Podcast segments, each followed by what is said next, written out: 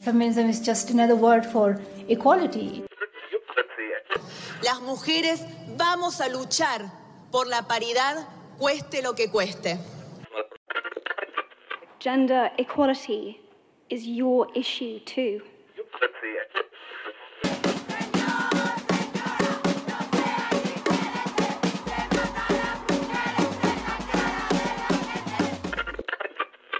Calladita no me veo.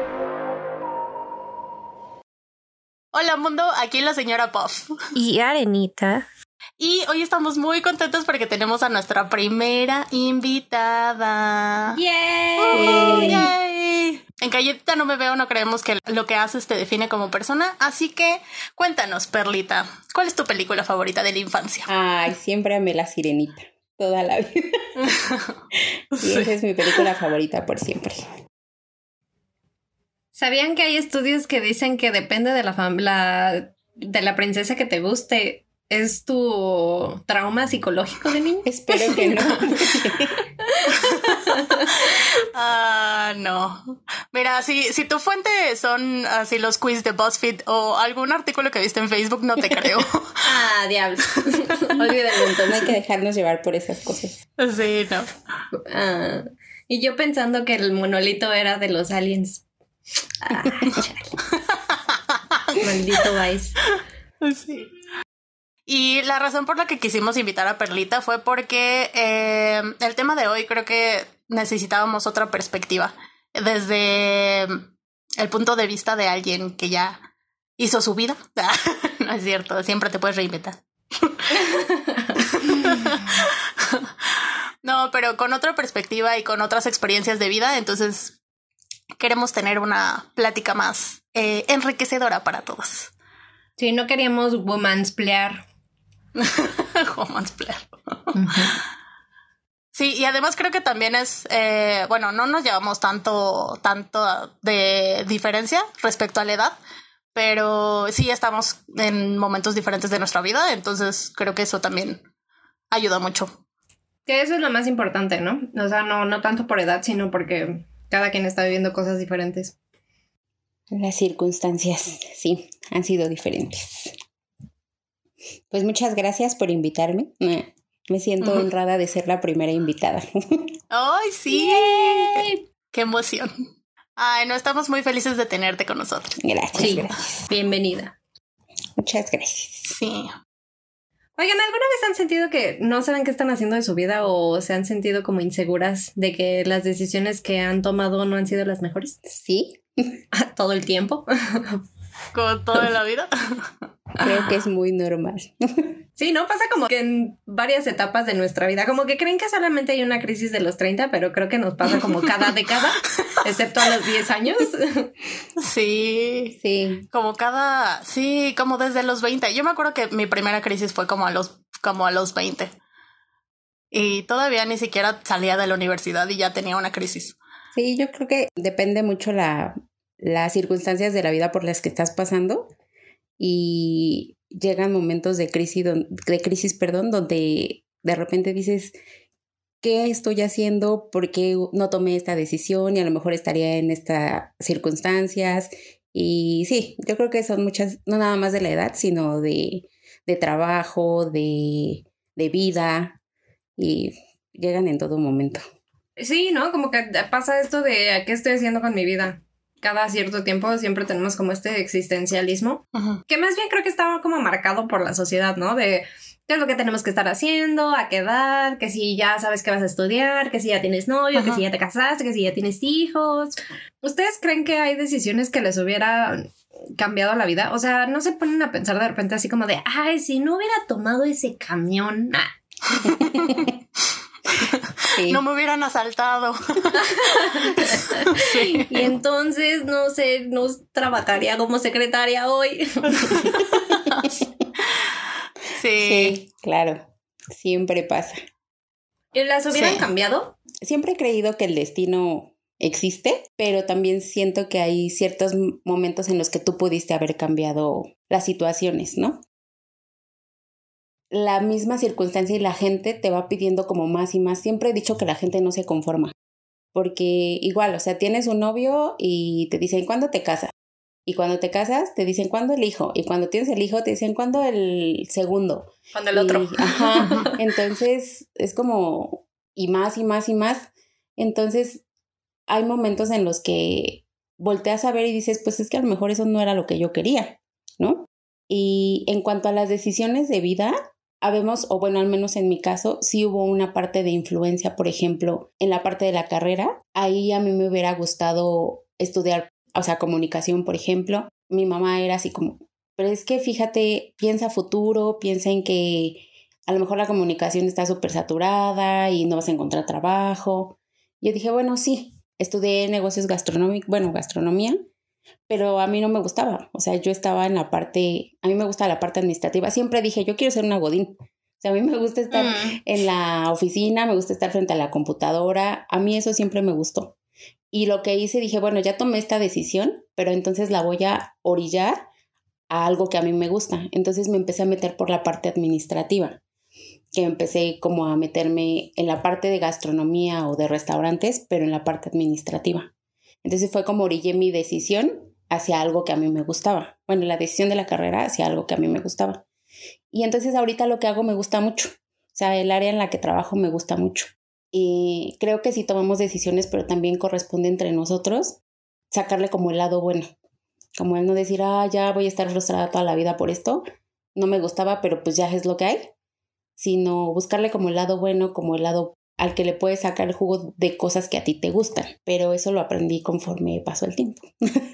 Claro, claro. Yo también pienso que, que tienes como que vivir. A veces no, no, todos tenemos el mismo ritmo de carrera en nuestras vidas. Creo que hay quienes tenemos que vivir ciertas cosas como para hacer otras cosas. O sea, nuestras decisiones sí nos van llevando, pero no significa que ahí te quedaste, ¿no? Así de, chin, pues tomé el camino amarillo y ahora tengo que ser eh, psicóloga todo el resto de mi vida, ¿no? Es como, no, pues tu, tu, vida no se acaba a los 30, ¿no? Ni a los 40, entonces, pues, ni a los 50. Entonces, sí, sí, cre creo que tienes como mucha razón. ¿Tú hubieras cambiado algo de tu vida, señora Puff? eh, creo que... Ay, no sé. Pues es que hay varias cosas que sí me hubiera gustado haberlas hecho diferente, pero ahorita creo que estoy como muy contenta de las decisiones que he tomado en mi vida. O sea, si ahorita me muero, no tendría, o sea, no me quedaría como, bueno, además de que no puedes porque ya estás muerta, pero no, no tú me no quedaría. Sabes, tú no sabes. sí, exacto. No me quedaría como con esa sensación de que, ay, es que todavía quería, bueno, o sea, sí quiero hacer muchas cosas, pero no me quedaría como con esa frustración de que, ay, es que, es que no hice esto porque, porque en ese momento no me atreví y cosas así. Que siempre es eh, como que desde chiquita me, me pusieron como muchos miedos encima. O sea, si yo hubiera sido un perrito, hubiera sido el perrito débil y ya me hubieran comido. Pero pues no funcionamos así. Entonces no me comieron y tuve que hacer mi vida. Entonces, pues como que me pusieron muchos miedos encima y conforme iba pasando mi vida, pues me los tuve que ir quitando. Entonces, también, también creo un poco que es cuestión de destino. O sea, también siento que muchas de las cosas que me han pasado y las decisiones que he tomado, como que me van llevando poquito a poquito. Y también tengo que decir que siento que tengo mucha suerte en muchas cosas, que seguramente mucha gente no se siente así. Entonces, creo que las decisiones que he tomado han sido, o sea, por ejemplo, me pasa algo hoy y, y mañana digo, ah, por esto me pasó esto ayer. Entonces, sí creo en el destino, pero también eh, igual que, que Perlita. Hay algunas decisiones que... ¿Fueron influenciadas? No, no, no fueron influenciadas mucho. Jamás. Sí, igual sí fueron influenciadas.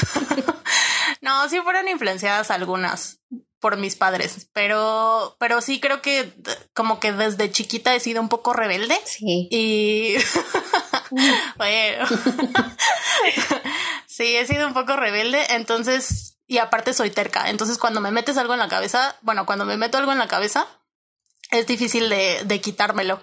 Entonces, eh, pues y, y, también, sabes, eh, ahorita que, que dijiste que, que, la gente siempre espera como más de nosotros y, y nos pregunta que cuándo y cuándo y cuándo eh, vamos a tener hijos y cuándo nos vamos a casar y cuándo todo esto.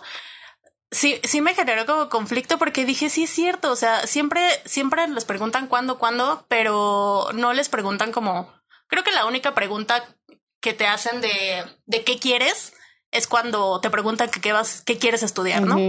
Pero no te preguntan como, ¿y tú quieres eh, casarte? ¿Y tú quieres tener una casa? ¿Y tú quieres tener un coche? Va por default así. Ya está. Sí, está por default, exacto. Sí, exacto. De hecho, hasta la gente se sorprende. O sea, yo, por ejemplo, ahorita que, que tengo a mi hijo, todo el mundo me pregunta que cuándo el hermano. Y yo siempre les digo, yo no voy a tener un segundo. Y todos, ay, es que ¿por qué lo vas a dejar solo? No sé qué, qué va a hacer, bla, bla, bla. Y yo, pero es que esa es mi decisión. O sea, después de muchos años yo entendí que ya son mis decisiones, ¿no? Y le digo, pues sí, pero también yo no quiero partir, o sea, la verdad es que tener un hijo es bien... Eh, Una chinga. Sí, sí es bien complicado, es bien pesado. Lo haces con mucho amor porque realmente sí es, es eso es real, pero sí es una friega. Entonces, también es preocuparte por su futuro, preocuparte por su presente em, y luego, pues tu atención, eh, pues no es nada más hacia él y él quiere toda tu atención. Tienes que tener atención hacia tu casa, la pareja, hacia el trabajo y ciertas situaciones. Entonces yo siempre he dicho, pues es que yo le quiero dar mi atención a mi hijo, yo no quiero dividirla a alguien más y tampoco el mundo está para, para tener más hijos. Y cuando yo les contesto eso, sí me han dicho, bueno, sí, sí tienes razón. Le dijo, no nos vayamos muy lejos, esta pandemia. ¿Por qué se está dando? ¿Y cómo se atreven, o sea, perdón, pero cómo se atreven a tener más hijos en esta situación? Em, y ya hasta que yo les digo, pues es que el mundo no está, ve cómo está el planeta, este, no lo estamos acabando, bla, bla, como que la gente ya se calma y dice, ah, bueno, sí. Pero muy poca gente piensa, o al menos yo conozco contadas, tres, si te puedo decir, personas que piensan realmente en el futuro del mundo y en el futuro de sus hijos, o sea que por eso no quieren tener hijos. La gente solamente piensa en ellos, en, en que, ay, ¿cómo los vas a dejar solos? En que, pero no piensan en el futuro, en los niños. Nadie piensa en las criaturas. Es correcto. Entonces, sí, sí creo que es por estándares que ellos esperan que tengas y tengas y tengas más hijos, pero sin pensar en lo que le van a ofrecer a ellos. Y esa es mi mayor angustia ahora como, como mamá. O sea, el, qué le voy a ofrecer, el qué le voy a dar, este, cómo tratar de aportar un poco para su futuro. Desde ahorita estoy así, este, no tires el agua, cuídala, no, así, pero pues está muy chiquito todavía, pero, o sea, es estarle inculcando muchas cosas así. Porque sí es complicado, o sea, sí viene complicado. Sí. Pero sí creo que es importante. O sea, sí, sí es importante como irles creando. Y creo que estas nuevas generaciones vienen con todo en cuanto a eso. ¿Cómo creen que se sentirían sus yo del pasado con sus yo de ahorita? O sea, en respecto a todas las decisiones que han tomado, si, si esto era la, la vida que se imaginaban, o sí, o sea, ¿ustedes creen que, que su yo del pasado estaría contento de ver en dónde están ahorita? Ah, yo, yo sí pasé por una crisis hace poquito de eso porque yo no soy la misma persona que yo era cuando tenía 12 años, ¿no? Por ejemplo. Em, pero creo que es una evolución. O sea, por ejemplo, sí no soy la misma persona que, que, era cuando tenía 12 años, ni tampoco cuando tenía 15 ni 18 y demás. Mm, pero, pero creo que ya lo veo como como con la idea de que todo lo que he pasado me ha traído a donde estoy y donde soy y tiene una razón de ser, ¿sabes? Como eh, todas las cosas por las que he pasado me trajeron aquí y estando aquí estoy bien con, con, lo que estoy haciendo y estoy bien con qué estoy creando para mi futuro. Entonces creo que me quedo con eso más de qué es lo que quería cuando tenía 12 años, ¿no? Porque cuando tenía 12 años yo sí decía, no, voy a ser virgen hasta el matrimonio. Entonces, pues sí, son cositas que realmente no, no tiene la trascendencia que tú crees cuando tienes 12 años, ¿no? Por ejemplo, en mi caso. Pues en el mío yo creo que mi yo del pasado no me creería a mi yo de ahora, porque yo siempre decía que no iba a tener hijos. Y pues ahora tengo uno. Entonces, em, pero también creo que estaría muy orgulloso de lo que se ha convertido, porque como dice, arenita. Yo creo que, que sí vas evolucionando en base a las situaciones de la vida que, que vas teniendo, pero sí creo que estaría orgulloso porque a pesar de, de ciertas, de ciertas circunstancias, perdón, he sabido manejar como el tratar de buscarle una solución, digamos, o, o no arrepentirme, sino buscarle el lado bueno. Ajá. Y buscarle pues las soluciones a cosas que a lo mejor ahorita no me gustan o que a lo mejor yo no quería hacer, pero ahorita ya recapacito y digo, ah, no, pues sí, este, o sea, sí, a lo mejor la cagué en esto, pero pues voy a buscarle la solución. ¿Sabes? Siempre ha sido ese lado para mí, el decir, nunca te arrepientas de las, de las decisiones que tomas y si lo haces y se pueden solucionar, hazlo. Si no, pues ya, déjalas pasar y aprende de ello. Siempre trato como de pensar en ese, en ese punto. Entonces, mmm, sí sé que he tomado malas decisiones, sí me he arrepentido, sí me han dado crisis, pero ahorita estoy muy consciente de lo que soy, de lo que quiero y ahorita lo estoy luchando mucho por eso. Entonces creo que mi yo del pasado sí estaría muy orgulloso de mí por eso. Sí, creo que sí es una evolución constante la que, la, por la que pasamos. O sea, creo que sí, a veces somos como muy duras con nosotras mismas, pero, pero sí hay que estar conscientes de que todo el tiempo estamos cambiando y que vamos haciendo cambios para mejorar cada quien, ¿no? O sea, muy a nuestro ritmo, muy a nuestra manera, pero lo vamos haciendo, creo. Uh -huh. ¿Tú te has, te has topado con, con ese sentimiento, pero, señora Puff? Sí, ese está en evolución. Por ejemplo, cuando yo estaba chiquita, yo sí quería tener hijos y yo quería tener tres hijos. Sí, quiere, para que pues estuvieran. No. Sí, el equipo de fútbol. Entonces, eh, ya pues conforme fui creciendo y todo eso, pues dije, no manches, sí estaba bien. ¿En qué estaba pensando? ¿En qué estaba pensando? Y así. Entonces, eh, sí, pues es, es, creo que sí estaría muy orgullosa de ver como todos esos miedos que, que me he quitado y como las, las decisiones. Y sí, las decisiones que he tomado. Y creo que estaría como muy sorprendida. O sea, no se reconocería, definitivamente. Yo también estoy muy orgullosa. FYI. Sí. De, de ti. Ah. Ay, gracias. Ay, ya basta. Sí. O sea, todo el tiempo estás tomando decisiones, ¿no? Cuando te despiertas hasta que te vas a dormir, ¿no? Y hay cosas que son decisiones que crees que, pues, eh, no, pues no va a pasar nada, ¿no? Así que son de corto y largo plazo, ¿no? Como, ay, pues me va a pintar el cabello rosa y azul y morado. Me lo voy a cortar de Dora. Ay, sí. Eh, me, me, voy a poner ropa negra todos los días. Me voy a tatuar y me voy a poner piercings. Y entonces, ah, pues ya me vale la vida y va a empezar a decir groserías y, el, y así, ¿no? Y tú crees que todo eso es como, ay, X en la vida, ¿no? Pero siempre hay alguien, siempre hay un tío jodón o una tía metiche que está encima de ti, así como, ay, no, es que eso no, las creencias de tus papás, así de, es que Diosito dice que tu cuerpo es un templo. Entonces, pues, es como, ah, que... Y así, ¿no? Pues la, la, querida inminente decepción de todos tus seres queridos de, por todo lo que estás haciendo con tu cuerpo, ¿no? Por haber estudiado comunicación. Exacto. y diseño gráfico. O, o, que tu círculo de amigos de repente como te ve feo. Yo sí tenía amigas en la secundaria que decían, pero ¿por qué te vistes tanto de negro? Y yo así como, pues no sé, me gusta. Y me hacían sentir como bicho raro, pero pues ya me esperaba. Bueno, al principio no me esperaba como tanto hate, pero pues como que todo eso a veces nos orilla como a, como ah, bueno, está bien, pues eso no se ve chido para todos los demás, fine fine, voy a ser normal, ¿no? Uh -huh. Pero, pero poquito a poco, sí, son sí, cosas sí, como bien estúpidas, pero que afectan o sea, con esas cositas chiquitas que te van diciendo no, no, no, no, no, cuando tú llegas a tomar una decisión tan grande como, por ejemplo, tu sexualidad, dices, güey, pues es que, es que si es o no, imagínate, si les digo que soy lesbiana, ¿no? O sea, sí. imagínate sí, que, no, que, que, de repente les cambias completamente la jugada, o sea, ni siquiera, hay gente que ni siquiera se da cuenta hasta cuando ya está muy grande.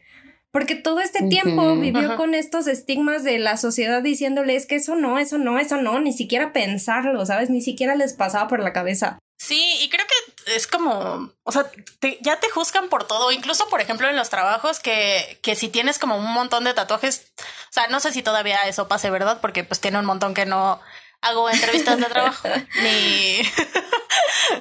y solo he tenido un trabajo en mi vida. Entonces ahí no le importaba si teníamos tatuajes o no. Pero todavía son, eh, bueno, esos ya son trabajos muy millennials, creo. No, pero ya no pasa. Yo creo que ya no pasa. No, yo sí, perdón. yo sí cuando, o sea, sí, sí recuerdo entrevistas de unos años para atrás que sí me decían, ¿tienes algún tatuaje? Y no es qué. Y ahora, no sé cuántos años te estoy hablando para acá. Yo creo como unos cinco, no, más, como unos siete, ocho años que ya no te preguntan. Y ahorita muchísimo menos. De hecho, si los ven, tampoco te dicen nada. Yo he visto gente en, en entrevistas con tatuajes en el cuello, en los brazos, y van a entrevistas formales, vestidos formales y van a entrevista normal y ya no te preguntan. Yo desde que he ido, porque he ido a muchas entrevistas, ya no te preguntan. O sea, ya tienen muchos años que ya no, ya no preguntan, ya no estigmatizan esas cosas. Oh, eso es muy cool. Porque me acuerdo, por ejemplo, cuando eh, me pinté el cabello, o sea, nada más me pinté las puntas de rosa y cambiamos de oficina. Estábamos en WeWork, pero estábamos en, en Varsovia y pues era como un ambiente más relax y habían muchos creativos y muchas agencias de publicidad. Entonces, y cuando nos cambiamos a Insurgentes, que ya era como, como tipo más corporativo, o sea, de verdad que solo por traer las puntas de color rosa, se me quedaban viendo un poco extraño. ¿Neta?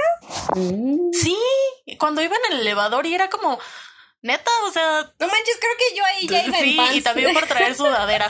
que ahí ya me varió. Sí, sí. Es que ahí hasta sentías esa necesidad como de vestirte mejor, porque, bueno, yo seguía yendo en sudadera, pero, pero sí sentías esa necesidad de, de irte un poco más arreglada y todo, porque, bueno, pues sí, porque era como más corporativo. Más godín. Sí, sí era más godín. Ay, pero, o sea, fuera de eso, o sea, es gente que no te interesa, ¿no? pero luego, opinión. Sí, exacto. Pero luego así eh, vas a una reunión familiar y todos te están criticando por que por tu cabello, que porque subiste de peso, que, que porque te hiciste un nuevo tatuaje, que porque dices muchas groserías. Yo me acuerdo que tenía un tenía un novio que no le gustaba que, que dijera groserías.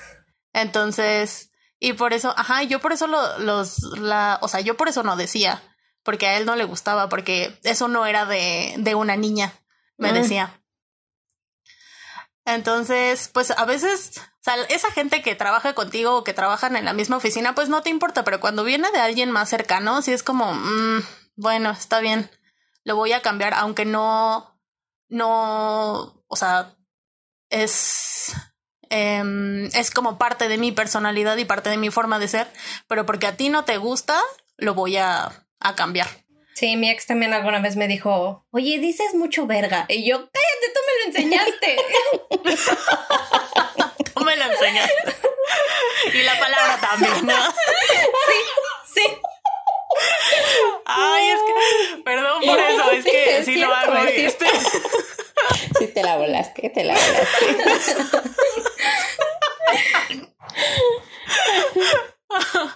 Ay, sí. Y, y justo como decías, como este tema de, pues sí, llegas, llegas con el miedo a una reunión familiar de que subiste así dos kilos y que te lo van a decir y cuando, cuando quieres salir del closet es como, no, no, no, puedo, o sea, no, no puedo, de verdad. Y este, ay, pero, pues sí, fue la noticia, fue el escándalo de, de este día, ¿no? Lo del cambio de, de género de, de Elliot Page. Sí. ¿Qué opinan al respecto? Ay, no, es que mira, yo ya la amaba como niña y ahora como niña. Es que, ¿sabes? O sea, yo sí como que la he seguido un poquito en su carrera. Ah, seguido, niño. Ah, yo sí lo he seguido en su carrera. Sí, pues es que nos va a costar trabajo adaptarnos. yo, yo al principio, cuando salió primero del closet, sí fue como, wow. O sea, como que ya lo veníamos venir, pero pues, pero pues aún así, ¿no? O sea, como wow. y le fue súper difícil hacerlo. O sea, sí me acuerdo que, que mucho tiempo ella ya era, ya era gay, ya, ya, decía, pues es que sí, o sea, sí, pero yo no quería decir nada porque pues, o sea, literal sufría incluso acoso de sus directores, así, o sea, feo. Y el hecho de que ahora sea, se lo haya llevado a ser trans es como mis respetos, la neta es que qué chido. Qué chido porque ahora más gente va a decir, ok, pues o sea, como que se empieza a normalizar, ¿sabes? Ver a una persona, porque por ejemplo se había visto con este señor de los Kardashian, pero de repente es como, ah, bueno, pero pues yo no me identifico con ella, ¿no? O sea, yo, pues, o sea, chido, pero pues no me identifico con ella y además como que traía ideas un poco como old school. Y decías, bueno, sí, pero Y no sé, o sea, creo que ver a alguien que pudiera, con quien te pudieras como identificar. Reflejar, dices, ajá, identificar es como, qué chido, o sea, pues igual y puedo hacerlo, o sea, si ella lo hizo porque yo no. Sí. Me parece súper valiente, así, y súper admirable, porque la sociedad y las circunstancias no es fácil. Entonces, si tan solo para cosas muy sencillas como no sé, o sea, cómo te afecta tan solo un comentario o un apodo en la escuela. Imagínate a alguien que, que está conociéndose, que está queriendo ser como realmente es y se ha juzgado más fuerte, porque aparte son súper groseros y pesados más esa gente y los atacan horrible. Sí, la industria es difícil. También. Sí, también. Entonces yo creo que es súper admirable y muy padre, sí, estuvo muy valiente. Que luego, eh, luego hay como ciertos comentarios que dicen de, pues es que no debería ser valiente el poder ser quien tú eres, ¿no? Pero pues, ay, todavía vivimos en esa sociedad en la que sí, en la que te consideran valiente cuando, cuando vas en bikini a la playa si no pesas menos de 60 kilos. No, y, tan solo, o sea, también ser trans, o sea, los están matando. Sí, sí. Sí, eso sí. Hay, hay noticias, hay un montón de noticias en que neta los están cazando para matarlos. Entonces, sí, valiente sí es. Sí. Estás exponiendo tu vida. Sí. Pero sí, o sea, tomar esta decisión, creo que mm, mucha gente ni siquiera se lo, se lo pregunta, ¿sabes? Creo que hay gente que, que toda la vida crecimos con que, ah, pues sí, solamente hay dos géneros y sí, solamente me pueden gustar mi sexo opuesto, entonces pues ni siquiera pensar que a lo mejor y pues nunca he tenido novio porque pues realmente me gustaban las niñas, pero pues siempre lo reprimí porque nunca pasó por mi cabeza que eso podía ser, ¿no? Que podía ser una opción. Ajá, y cuando empieza a ser una opción, siquiera pensarlo es como, ay, tengo culpa, y ay, no sé si sí, ay, no sé si no, y luego mis papás, y luego yo no sé si me van a aceptar mis amigos. Entonces, sí, sí o sea, creo que son decisiones que bastante fuertes que poquito a poco creo que la sociedad nos va orillando a ciertas cosas que no queremos, pero que no nos damos cuenta. Me estaba acordando que tengo una amiga que es psicóloga y pues la conozco desde hace muchos años y nunca había platicado con ella sobre su hermano. Yo sabía que tenía un hermano, pero hasta ahí. Total que un día yo la vi, le pregunté que cómo estaba y me dijo, pues bien, nada más que mi hermano ya salió con sus cosas. Ella es psicóloga, cabe mencionar. Y le dije, ¿cómo que con sus cosas? Me dijo, pues ya ves eso de que le encanta vestirse de mujer, no sé qué, pero ahora sí ya llegó a la casa con el cabello largo, las uñas pintadas. Yo no sé qué le pasa. Y yo dije, oye, eres psicóloga. Y su hermano es trans. Entonces a ella le molesta mucho. Ahorita no he platicado con ella, pero la última vez que yo platiqué con ella le molestaba muchísimo. Y es su hermana. O sea, y ya sentirse juzgado desde su hermana, que le molesta, porque de hecho me dijo que se había ido muchos, o sea, un tiempo de la casa y no sabía nada de él. Bueno, ahora de ella. Y, me dijo, porque ya este nombre tiene y se llama no sé qué. Y yo le dije, güey, pues es tu hermano. O sea, pues tú tienes que respetar, exacto, tienes que respetar la decisión que ella tome. Pues sí, pero no, o sea, no se ve bien y yo dije, ay. entonces tan cerca, ajá, o sea, dices tan cerca y de quien más necesita apoyo es quien menos le da. Sí, sí está cañón, o sea, la verdad a mí me parece bien fuerte, bien, bien fuerte y bien complicado. La gente se ofende como si a ellos les estuvieran poniendo el bigote y los pantalones, ¿no? Es como, no, no, es que no es tu vida. o sea. Ajá, exacto. Por eso es importante normalizarlo, creo yo. Así como se normalizó cambiarse el color de cabello. Yo cuando llegué a pintarme el color de cabello, mis tías me trataron horrible. Y hace poco escuché a una tía diciendo, me lo voy a pintar morado. Y yo, chinga tu madre. Mames, mames. Entonces, pero poquito a poco, son cosas bien estúpidas, netas. Empieza por cosas bien estúpidas, pero después vamos creciendo como, ah, ok, eso es más normal. Ver eso, neta, empieza a decir, ah, ok, va, me apunto, o sea, es nuevo, pues bueno, ¿no? Y así empieza a cambiar eh, la situación. Pues sí, es de poquito a poquito. También, por ejemplo, o sea, no justifico a tu amiga, ¿verdad? Pero es que son cosas que, que vienen arraigadas y que creo que hablamos de esto siempre en cada episodio, pero que son cosas que vienen muy arraigadas, pero pues sí, justo como la sociedad está cambiando, si tú no cambias también con ella, eh, te vas a quedar y te van a juzgar a ti antes que a, a su hermana trans. Claro. O sea, pero incluso en cosas como como tus estudios, ¿no? O sea, hay mujeres a las que se les cuestiona por qué quieren ser médicos. A mi prima le, dijeron, pero es que piensa bien lo que vas a estudiar porque no vas a tener tiempo para... Si tú quieres una familia, no vas a tener tiempo para eso, ¿no? Y mi, prima así de, ¿what? Tengo otra prima que tampoco, que no le dejaron, a ella sí no le dejaron estudiar eh, medicina, ¿no? Por ejemplo, hay hombres que de repente es como, a este me encanta porque siempre, yo, yo siempre he tenido como novios músicos, entonces siempre es como, no, mamá, es que yo quiero ser músico, ah, quiero ser artista. Y entonces es como, ay, no, ay, pobres de tus papás, ¿no? Pero es como, no, pues, o sea, no es el dude que, el clásico dude que le gusta el fútbol y que quiere ser ingeniero. Pues está chido, sí. Sí adelante. Si tú quieres, si tú neta no quieres hacer eso, busca lo que sí quieres hacer y lo que te va a hacer feliz hacer y no estés escuchando a todo mundo de, ay, no, es que somos una familia de arquitectos aquí. Sí. Ay, sí.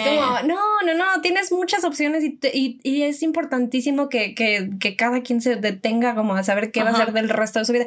Que siempre hay como revertir las cosas, pero pues no pasa nada, o no revertir, pero cambiar las cosas, pero, o sea, tener esa libertad de siquiera de, de saber qué vas a estudiar y qué vas a hacer del resto de tu vida es como, ni eso, ¿sabes? Ni eso, hasta en eso se mete la gente. O si quieres estudiar o no, también. Sí. Ajá, también. Sí. Ya no se delimita tanto las, las carreras como, ah, no, esta carrera es de hombre y esta es de mujer. Como que ya hay un poco más de libertad en eso, pero eh, tengo una prima que, que ella, pues es que ella sí pensaba como, ay, es que a, ella lo, la está estudiando la prepa, pero está en una prepa como técnica, creo. Es. Entonces está enfocada como en aeronáutica y eso, que está bien chido, ¿no? Pero, pero ella tiene mucho esta idea de, no, es que esa es una carrera para, para hombres. Y le digo, no, ¿por qué? O sea, pues si, o sea, cualquier hombre o mujer puede ser capaz de hacer las, las mismas cosas.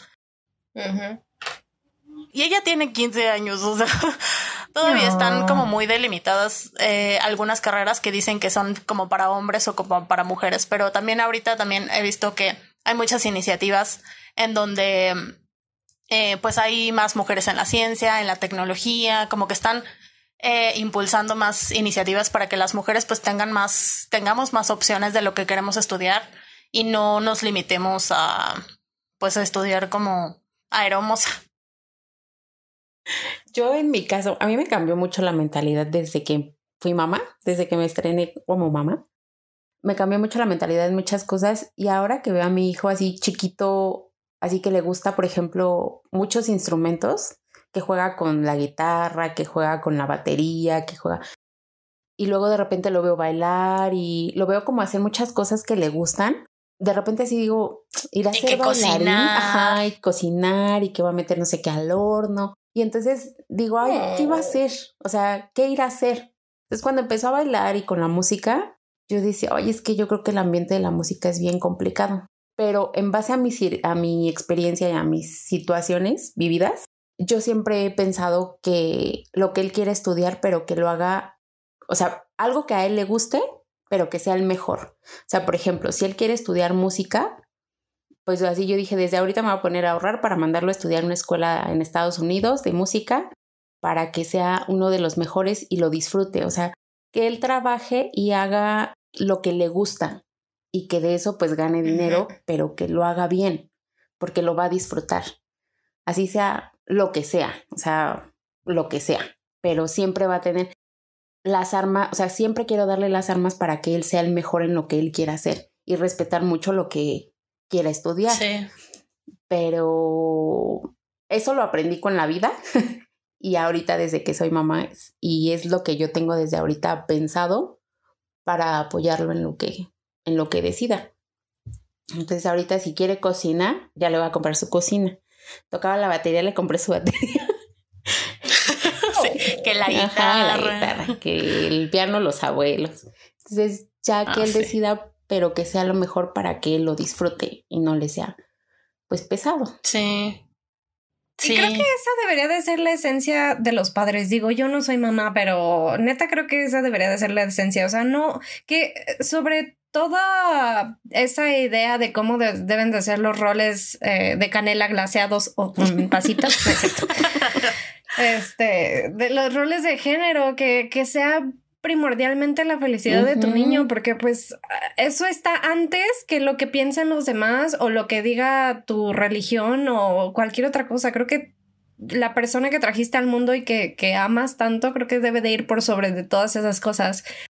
O como por ejemplo, una vez em, íbamos caminando y había una señora que estaba vendiendo unos juguetes de madera. Entonces pasa mi hijo y dice, ay, quiero este mamá y era una salita, un juego de salita con su mesita y era rosa, con etiquetas de princesitas fiel. Y la señora que lo estaba vendiendo dijo, no, ese es de niña. Mi mamá en ese momento le dice a la señora, ¿y qué? Si el niño lo quiere, pues rosa, rosa va a ser. Y ya se lo compramos, pero las... Pues se lo vamos a pagar, señora. y la señora así... Mm". O sea, sus estereotipos y sus roles de género eran más grandes que sus ganas de vender. Ay, Dios. Pero imagínate que tu niño está más grande y escucha eso. Sí. ¿Sabes? En esas cosas empieza el de, ahí ya valió madre. Porque, o sea, él escucha eso y dice, ah, entonces no puedo querer esto, está mal si yo quiero esto. Entonces empiezan a hacerse esa idea de eso, eso no es bueno y eso no va para mí y yo no puedo querer esto. Y entonces son, pues, cosas tan tontas que neta empiezan a crear una ideología que pues pues no, tiene que ser, ¿no? O sea, no tiene que ser una ideología tan cerrada de que un color es para uno y el otro es para otro. Y si es princesa no puede ser para uno y, demás. O como, por ejemplo, la ropa, como el... ¿De dónde era este señor? ¿De Irlanda? Ah, no, es alemán. Ah, es Vive alemán. en Alemania. Ah, sí, cierto, sí. Es alemán y así usa unas faldas y unos taconazos. De verdad. Tiene un excelente sentido de la moda, ese señor. Es moda Godín. Es, ajá, súper Godín. Pero así sale de su casa y, y, es como, bueno, también en Alemania está chido porque en realidad nadie te molesta por cómo te vistes. Sí, respetan mucho la individualidad y pues eso les da la libertad de ser quienes realmente quieren ser y eso es lo, pues lo importante y como debería de funcionar la, la sociedad, ¿de verdad?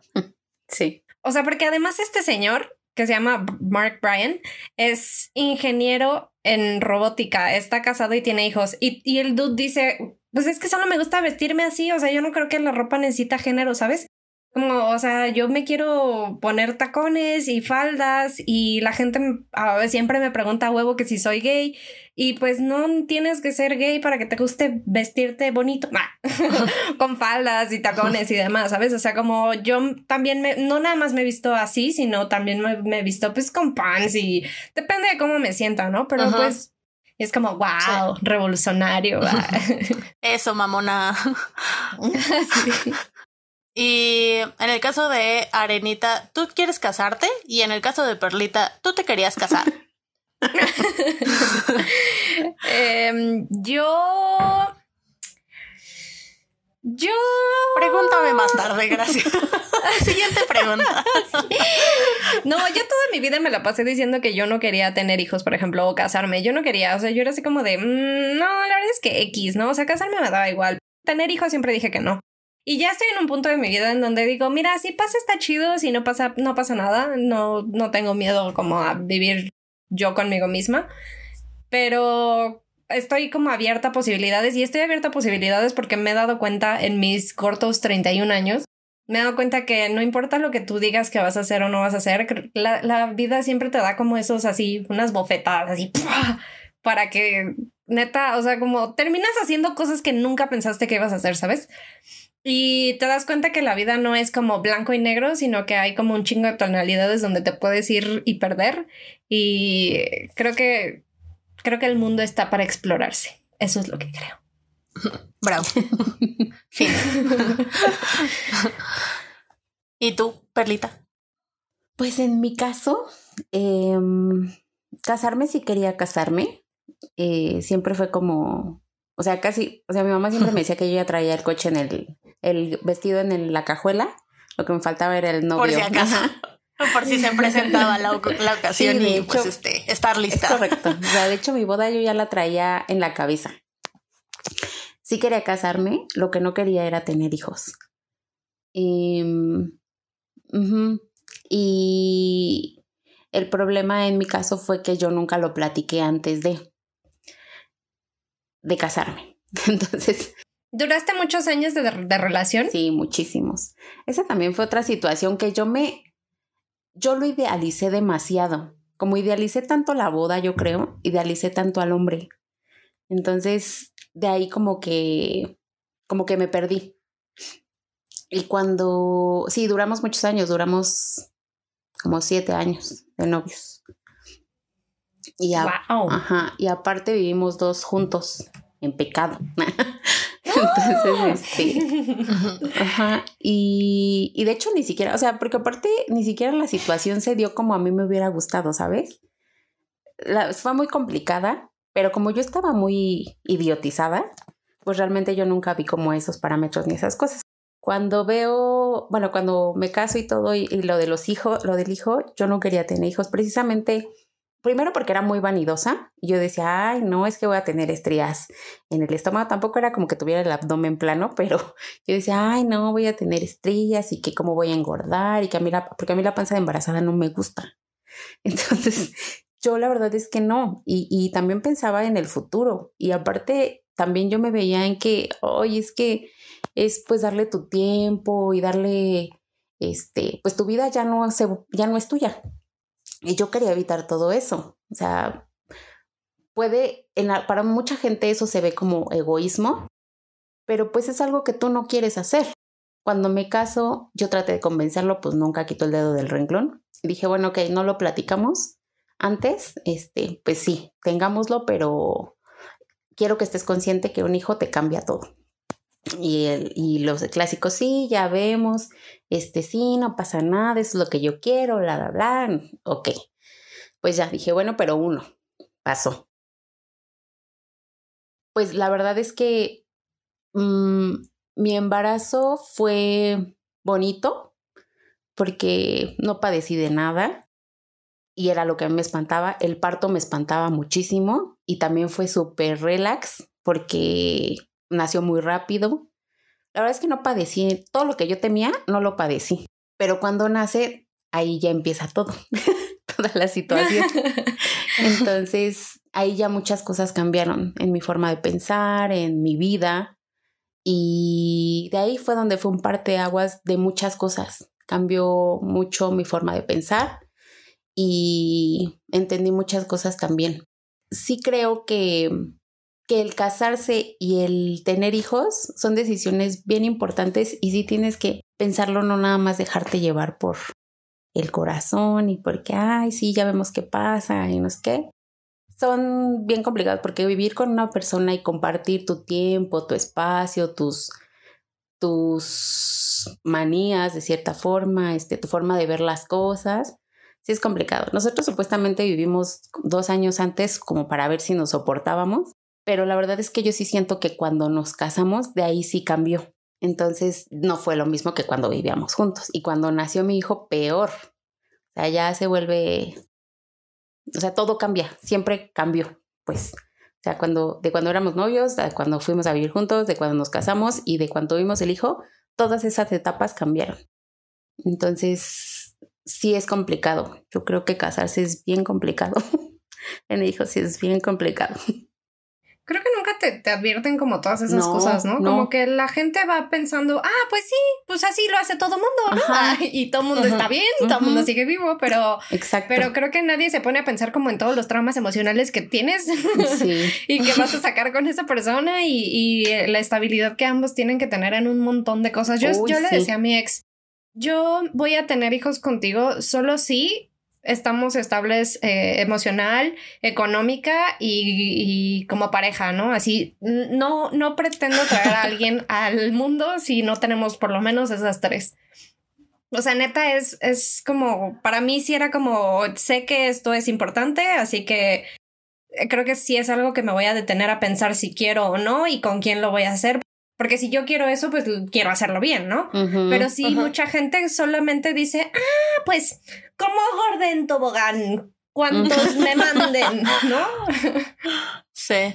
Sí, y eso, eso que mencionas de que mucha gente lo considera egoísta, que porque no quieres compartir tu tiempo y tu vida con, con alguien más. Y creo que, creo que es en este momento, en este punto de, del mundo y de las circunstancias, creo que ahorita es mucho más egoísta tener un hijo y traer a alguien al mundo. y más las razones por las que sí, y más las razones por las que la gente quiere tenerlos. O sea, narcisismo. Yo siempre, narcisismo. Sí, mira, yo siempre voy a sacar a mi exnovio de ejemplo porque me enseñó tanto sobre machismo que yo no me di cuenta. O sea, él, sus, las razones por las que, bueno, para empezar, una de las razones por las que terminamos fue porque él quería tener hijos y yo no. Y yo, o sea, ninguno de los dos quitó el dedo del renglón. Y pues así estuvo bien. Em, pero una, o sea, varias de las razones por las que me decían eran, eran puro egoísmo. O sea, él me decía como, es que yo quiero que un, mm, un López me entierre. Y yo, ¿sabes lo común que es tu apellido?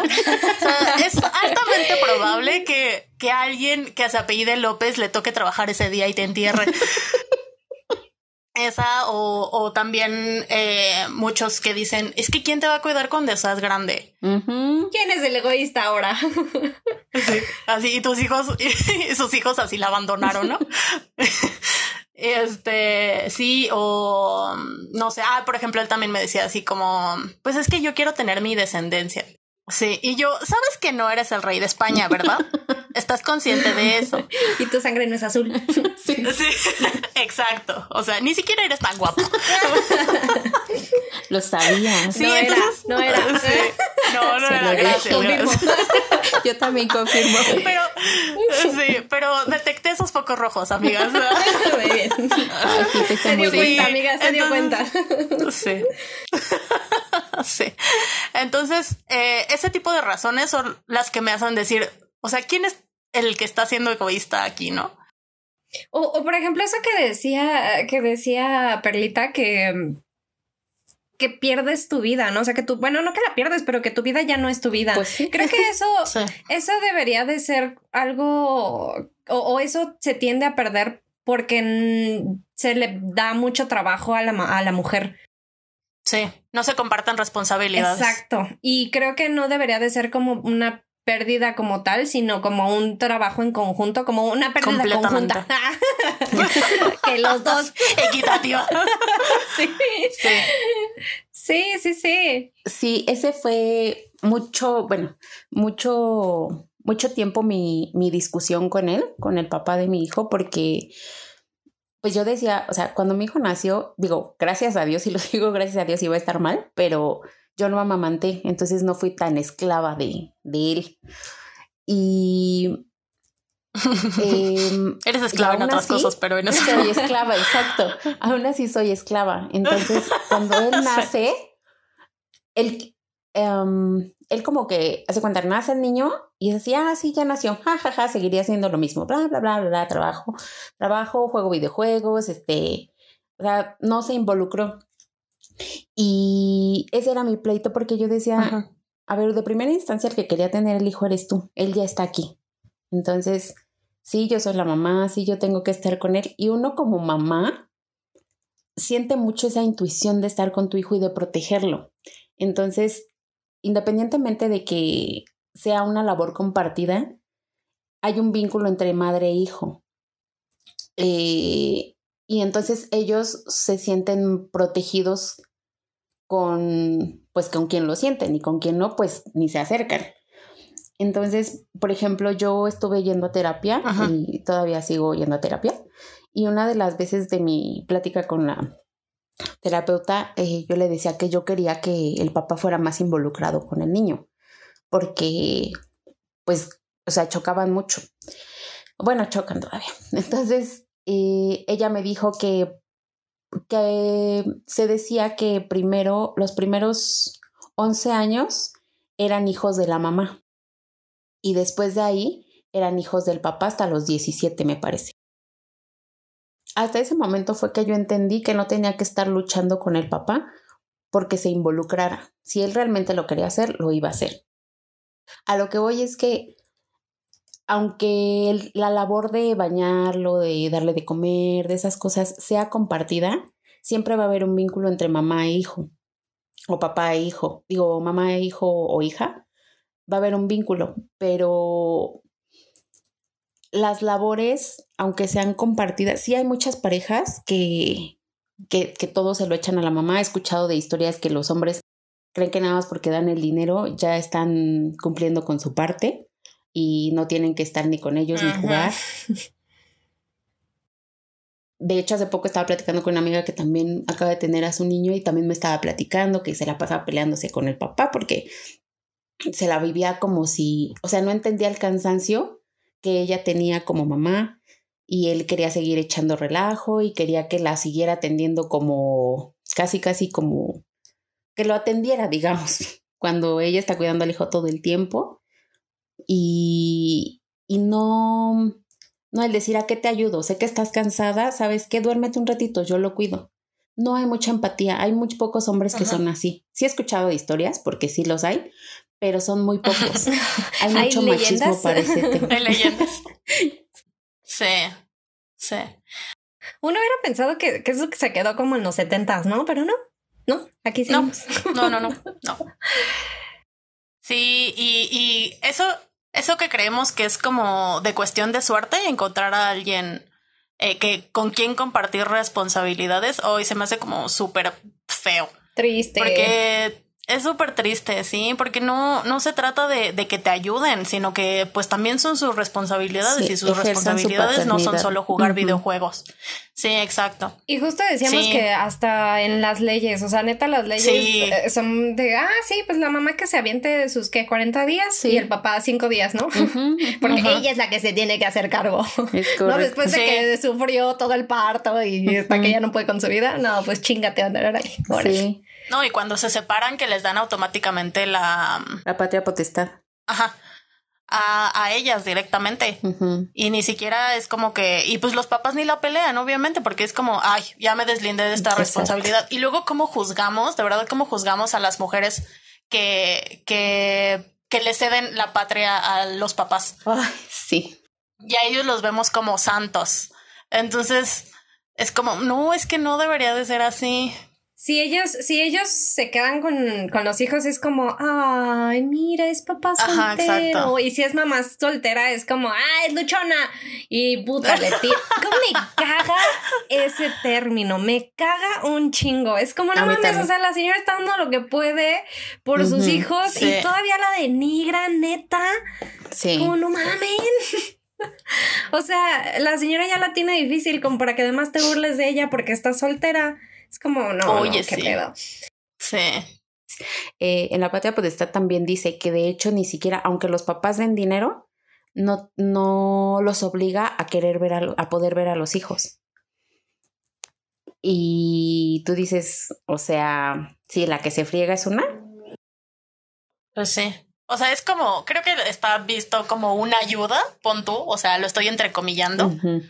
Ellos creen que, que así le están ayudando como al niño a que, pues si se separaron, obviamente va a estar mejor con la mamá, pero pues eso nunca... Es garantía. O sea, nunca es 100% real.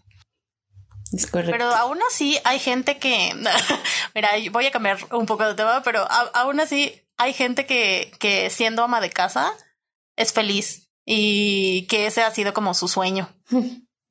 Y yo no entiendo a esas personas. pues sí, digo, claro que, claro que las hay. creo que existe ese romanticismo de, claro, pues ya, y, debe de haber historias buenas, me imagino, que, en el mundo. Sí, sí, de, de, mamás que fueron como súper felices siendo amas de casa y, y demás. Y se vale, es súper válido. Si eso es lo que tú quieres, go for it, ándale. Sí. Pero la, idea es que no nada más tienes esa opción. O sea, puedes ser ama de casa, puedes no casarte, puedes ser una zorra. También está abierto, amigas. También está abierto. Sí, sí, sí, nadie juzgará. Hay toda una gama de probabilidades. Sí, y ya estuvo bueno que nos estén juzgando que sí, porque cuántos nos metemos y, demás. Ya estuvo bueno. Sí. Y yo, por ejemplo, eso de ama de casa, ahora que lo vivo, de ama de casa, Ay, no, yo como las admiro, porque es una friega. Es una friega estar ser ama de casa, este, este, estar con los hijos y no, no, no, o sea, yo siempre, bueno, yo crecí siempre con la idea de yo trabajar, yo, este, tener mi dinero y sí hacerme caso de la casa, pero no tanto. O sea, yo, por ejemplo, el día, el día uno que empecé a vivir con, con mi esposo, antes de casarnos, o sea, el señor sí llegaba y se sentaba, ¿eh? No lavaba los trastes, no recogía, este, no tendía la cama, y si llegaba antes que yo no lo hacía. Yo me enojaba. Y un día sí le dije, a ver, ¿quieres que yo deje de...? Yo le dije, yo también trabajo, yo también me canso, yo también hago muchas cosas. O sea, yo entiendo que tú estás cansado, le dije, yo también. Entonces, si no quieres mover un dedo, ok, yo me quedo aquí, dejo de trabajar, pero yo no aporto dinero. Y entonces ya ahí fue cuando ya no nos pareció, ¿verdad? Y entonces ya empezó a mover los dedos. y ya llegaba y ya tenía los trastes este, lavados o por lo menos la cama, porque no movía un solo dedo. O sea, yo lo llegaba y el señor estaba jugando. Y ya dije, pues cámara, ¿qué pasó aquí?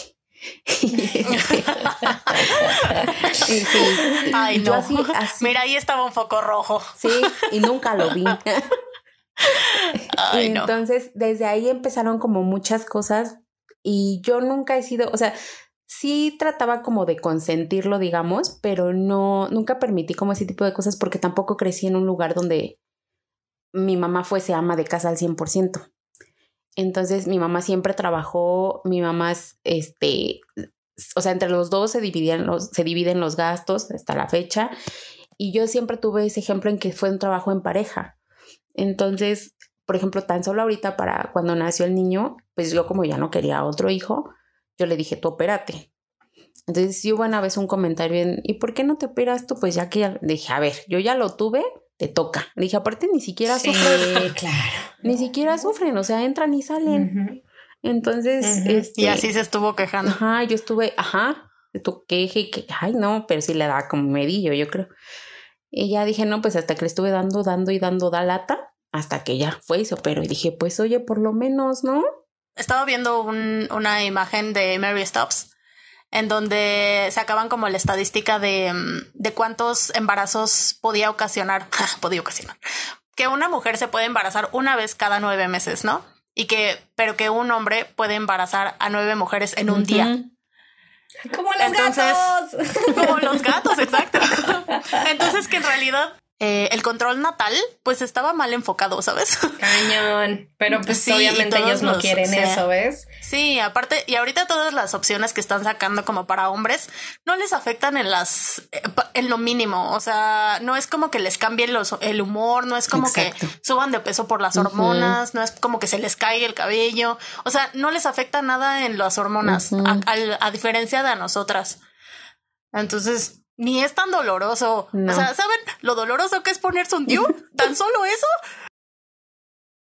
Aunque también creo que, que ser exitosa y la realización personal no tiene que estar peleado con, con tener un hijo. O sea, sí, por ejemplo, hay una, hay una propaganda de, de una universidad que es una chava con un hijo y dice como que no te detenga, así calla al mundo y que no te detenga. Y, y en mi cabeza fue porque sea, ¿por qué un hijo tendría que detenerte de tus sueños, no? Y por qué, o sea, ella, ¿no? Y no él también. Porque, pues sí, mucha, en muchas ocasiones pasa que pues él es el que sea, los dos dejan de, de trabajar, digo, de estudiar, por ejemplo, si son eh, menores de edad y así. O no sé, si fue una pareja que se embarazó joven y ella deja de, de trabajar o de estudiar y él es el que se dedica a trabajar únicamente. Entonces, eso. Y estudiar a veces. Ajá. Entonces, él es el único que, que se puede realizar como en el tema profesional. Que también, como lo decíamos, muchas, eh, muchas mujeres se sienten realizadas como por ejemplo con los éxitos de sus hijos o de su esposo, ¿no? Y pues es, está bien, o sea, es, es la decisión de, de cada quien y eso es lo que se tiene que respetar. Pero, sí, exacto. Pero que tu realización personal y, y, mm, y profesional se tenga que ver truncada por tener un hijo, creo que volvemos a, las responsabilidades eh, compartidas y la paternidad responsable de ambos compartida. Sí. También, también sabes que creo que, que una como mujer también debe de permitirse esas cosas. Porque si tú luchas porque tú, o sea, si tú defiendes que quieres seguir trabajando, que quieres estudiar, que quieres hacer, lo vas a hacer. Sí. Te lo digo desde mi punto de vista porque cuando nace mi hijo, eh, yo regresé, estaba en incapacidad este, por maternidad, regreso a trabajar y yo me fui a trabajar y recuerdo mucho que mi mamá me dijo, no vaya, no te sientes triste por haber, porque ya vas a entrar a trabajar y lo vas a dejar. Y le dije, fíjate que no, no me da, no me siento mal, no tengo culpa porque voy a trabajar y porque lo hago porque estemos bien todos. Sin embargo, si yo me fuera a tomar un café con mis amigas, ahí sí sentiría culpa, porque es por mi diversión. Y eso lo pensé eh, los primeros y hasta apenas ahorita estoy como empezando a soltarme el decir, ay, me voy a ir a tomar un café con mis amigas porque necesito despejarme, porque quiero distraerme, porque pero yo, por ejemplo, nunca he quitado el dedo del renglón de que quiero trabajar y quiero regresar a trabajar. Ahorita la situación pues no me lo ha permitido, pero yo siempre he creído que no quiero dejar de trabajar y que quiero seguir creciendo por mí y por darle una mejor vida Sí. a mi hijo, lo que platicábamos al principio, darle las armas para que él también sepa luchar en la vida que le va a tocar. Y que tenga un ejemplo de una mamá trabajadora y que no busque una mujer que nada más quiera mantener, que la mantenga. Eso yo lo platicaba también con la psicóloga en un momento, que le dije que yo quería que él tuviera un ejemplo de, o sea, que no, no me gustaría que se casara con una mujer que nada más estuviera estirando la mano para, para, para que le diera el dinero. Pues no lo juzgo, no creo que esté mal. O sea, me gustaría más que fueran una pareja, que fueran un equipo, que crecieran juntos, que tuvieran proyectos y metas a corto, mediano y largo plazo como Ajá. pareja. Y, y digo que también una persona que está en casa también lo puede hacer porque pues administra el dinero y, y también tiene su función importante. Pero yo lo veo más así y ella me dijo, pues si él tiene el ejemplo de ti, de, de su familia, Ajá. pues va a buscar a alguien así. Sí. Entonces, yo no creo que esté peleado siempre y cuando tú busques y luches por lo que tienes que hacer, porque también creo que en algún momento como mamá te pierdes, como dices, en, en ver que él esté bien, en ver su éxito y está bien, también se vale, pero por ejemplo en mi caso no lo es.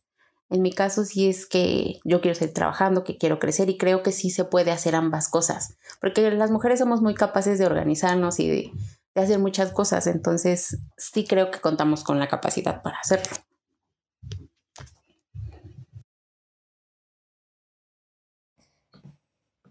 Y que, por ejemplo, también está bien si, si te quieres quedar tú sola o si de plano dices, ¿sabes qué? No, ya no aguanto este dude y ni pex. O sea, creo que hay mucho estigma en, en los divorcios. Antes había más, pero creo que sigue habiendo un poco. Em, el, no quiero estar sola y no quiero empezar de nuevo y qué miedo salirme de esto y, y hacer como otra cosa. Es como, ¿qué? ¿Qué voy a hacer? Sí. Y pensar que tu vida termina a los 30, ¿no? O sea, Ay, y que si no te casaste, así ya, ya fue el, el fin. O que si te divorcias a los 40 o a los 50, es como, ay, no, es que, es que voy a estar sola y ya nadie me va a querer porque ya soy vieja y no sé qué. Entonces, Claro. pero por ejemplo, yo tengo una, una tía que está divorciada y mira, ella es la persona más feliz del mundo, de verdad. Y este, y otra que también, por ejemplo, decidió nunca, nunca tener hijos y nunca casarse, y ella se la vive así de viaje, eh, pues nada más está como, pues preocupada por ella y, y pues esa tranquilidad y esa felicidad que emanan. pero, también eh, conozco, o sea, tengo una prima que, por ejemplo, es súper feliz en su matrimonio y, y, o sea, Luego así todos se están quejando de sus esposos y ella dice, es que cómo me voy a quejar de él si trabaja todo el día y así son todo amor y ternura y, y, sus hijos también. Entonces, porque eso también es algo importante porque lo proyectas a tus hijos y, claro. y es la, y es el tipo de relación que ellos creen que tienen que tener. Entonces, y para que le quites esa idea de que, de que tienen más, de que no necesariamente tienen que estar ahí como porque tienen que aguantar y así tienen que ser los matrimonios es súper sano. Sí, sí, es sí, sí, sí, claro. O sea, pues si ven a sus papás felices y, y bien con consigo mismos y eh, pues con una salud mental decente, pues ellos también van a aspirar a eso. No, incluso si se separan, ¿sabes? que, que, ellos realmente tengan la madurez de decir, ¿sabes qué? No estamos funcionando, no vamos a funcionar y sean honestos consigo mismos y, y buscan su propia felicidad. Porque neta, mucha gente se queda esperando ahí que llegue después de mil años. Y que los hijos puedan ver y decir, ok, yo soy, yo soy autónomo y tengo, eh, tengo injerencia en mis decisiones y en mi bienestar y mi bienestar no depende de otra persona, no tengo que estar ligado a otra persona para yo ser feliz. Cuando eso llegue a entenderse en, en la psique de todas las personas, neta, vamos a ser así, nos vamos a hundir como en la Antártica y vamos a ser elevados por los aliens. Sí. Creo que querías decir Atlantis. Ay, eso. Ay, siempre la cago. Maldita sea. Gracias por estar en mi vida.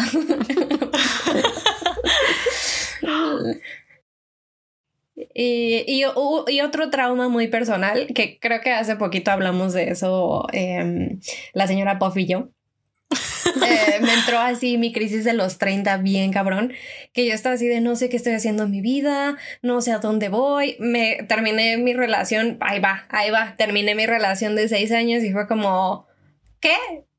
Pero yo iba a casarme y a tener hijos y a vivir en Puebla y ¿qué? ¿Y ahora qué voy a hacer? ¿No? Y de repente fue como, no, pues bueno, a ver, ¿qué quieres tú? ¿No? O sea, llega un punto en donde sí tuve que preguntarme, a ver, ¿qué quieres tú? ¿Qué querías antes de eso?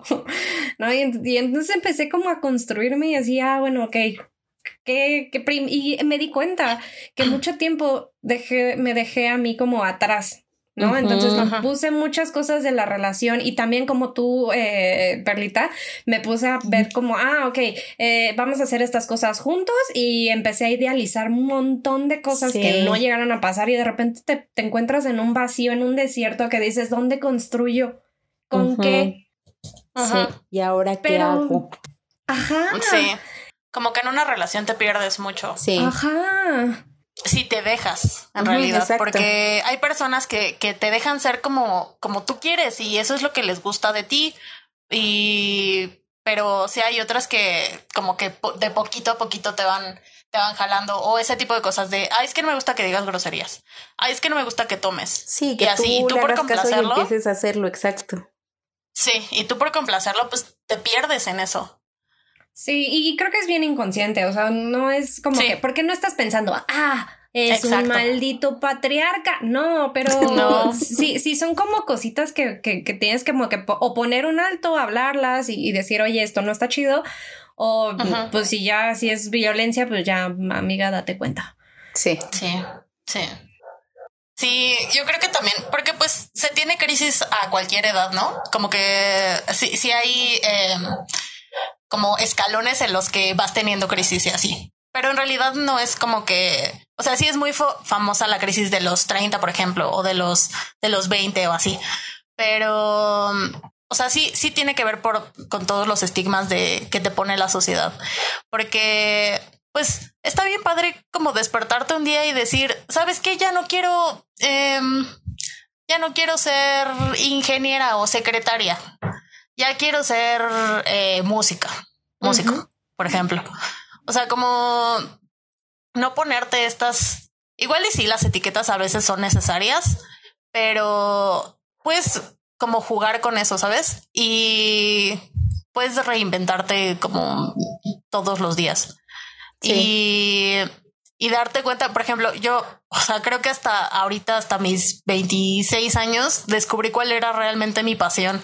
Entonces, es como, como que te encierras mucho en lo que debe de ser, porque la sociedad te dice que así tiene que ser, y, y, te vas como moldeando en eso y a veces, a veces a mí me, me estresaba decir como, ay, es que no estoy eh, haciendo algo referente a mi carrera o ay, es que eh, a esta edad yo ya debería de tener, de tener, esto. O por ejemplo, ahorita que así mis redes sociales están, están infestadas de anillos de compromiso, ¿no? Entonces, como que sí te, te satura ese tipo de pues sí, de, de, información que ves, por ejemplo, en las redes o que estás bombardeada todo el tiempo y no te deja darte cuenta de, de cómo quieres? eres tú ni uh -huh. de, de, qué es lo que tú quieres. Porque eso, lo que, lo que les decía de, de que la pregunta es cuándo vas a hacer esto y no es qué quieres hacer, uh -huh. que es la pregunta que deberían de hacerte. Sí. Uh -huh. Y yo no sé si las etiquetas son necesarias, pero a lo mejor sí es como el camino genérico que te da como una sí. idea, ¿no? Y, y pues es como dices, o sea, neta la vida está para experimentar y descubrir qué quieres y si necesitas cambiar uh -huh. algo en tu curso de vida para ser feliz, neta hazlo, incluso aunque tengas 90 años. Hay señoras a los 90 años que se pintan el cabello sí. y que se meten a estudiar cosas y neta... Y que viajan por el háganlo, mundo. O sea, Exacto, y háganlo, neta, si, si su sueño cambió y ya no quieren hacer lo que hacían, pues no, cámbienlo, nunca es, nunca es tarde. Nadie dice que tienes que verte y hacerte y vestir como todo mundo dice, ¿sabes? Es como, no es una regla, no es cierto, y neta solamente se van a frustrar y no van a ser felices. Y no importa la felicidad de los demás, importa la de ustedes, uh -huh. la de uno mismo. Sí, y ahorita yo creo que con esta situación también me abrió, por ejemplo, a mí personalmente, me abrió mucho los ojos de decir, es que, o sea, ¿qué pedo? Hace así, antier estaba en Alemania y ahorita estoy aquí. O sea, nunca como que te das cuenta de lo, del efímero que son las cosas. Entonces, y cuando menos te das cuenta, ya pues, tienes 50 y hay un montón de cosas que no hiciste. No porque porque tenías miedo a que te juzgaran o que te fastidiaran, o sea, a, sí, a que te, a, a, que te juzgaran. Entonces a los 50 es una edad perfecta para hacerlo. Y está bien, y está chido. Uh -huh. Sí, exacto. Sí. Y no hay que compararnos con los demás. O sea, no voltear a ver que ay, ella a mi edad ya hizo no sé qué, o ella es más chica que yo y ya tiene no sé qué. Yo creo que también es eso, hacerlo a un lado y solo voltearte a ver a ti, qué es lo que tú quieres hacer, qué es lo que puedes hacer, cómo lo puedes hacer y sí. disfrutarlo. Y ser competitiva contigo misma. Nada más. Exacto. Ay, pues muchas gracias por estar aquí, Perlita. Te lo agradecemos mucho. Espero te la hayas pasado sí. bien. Ay, sí, que hayas desahogado tus, tus traumas. Tus traumas patriarcales. sí, tu vómito verbal. Sí, muchas gracias. Estuvo súper padre. Me la pasé muy bien. De pelos. De pelos. Decimos Super aquí. Cool.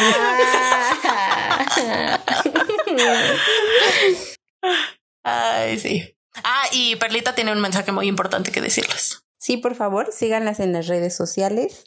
Ahorita no me veo en Instagram, en Facebook y en Spotify. Sí, uh -huh, sí. denle follow a Spotify, no sean culos. Sí, no sean así, oigan. Sí, no se pierdan los episodios. Uh -huh. Ay, muchas gracias. Gracias a ustedes. y nos vemos en la lucha. Chaito. Bye. Bye. Bye, mami. Mi mamá ni siquiera los escucha.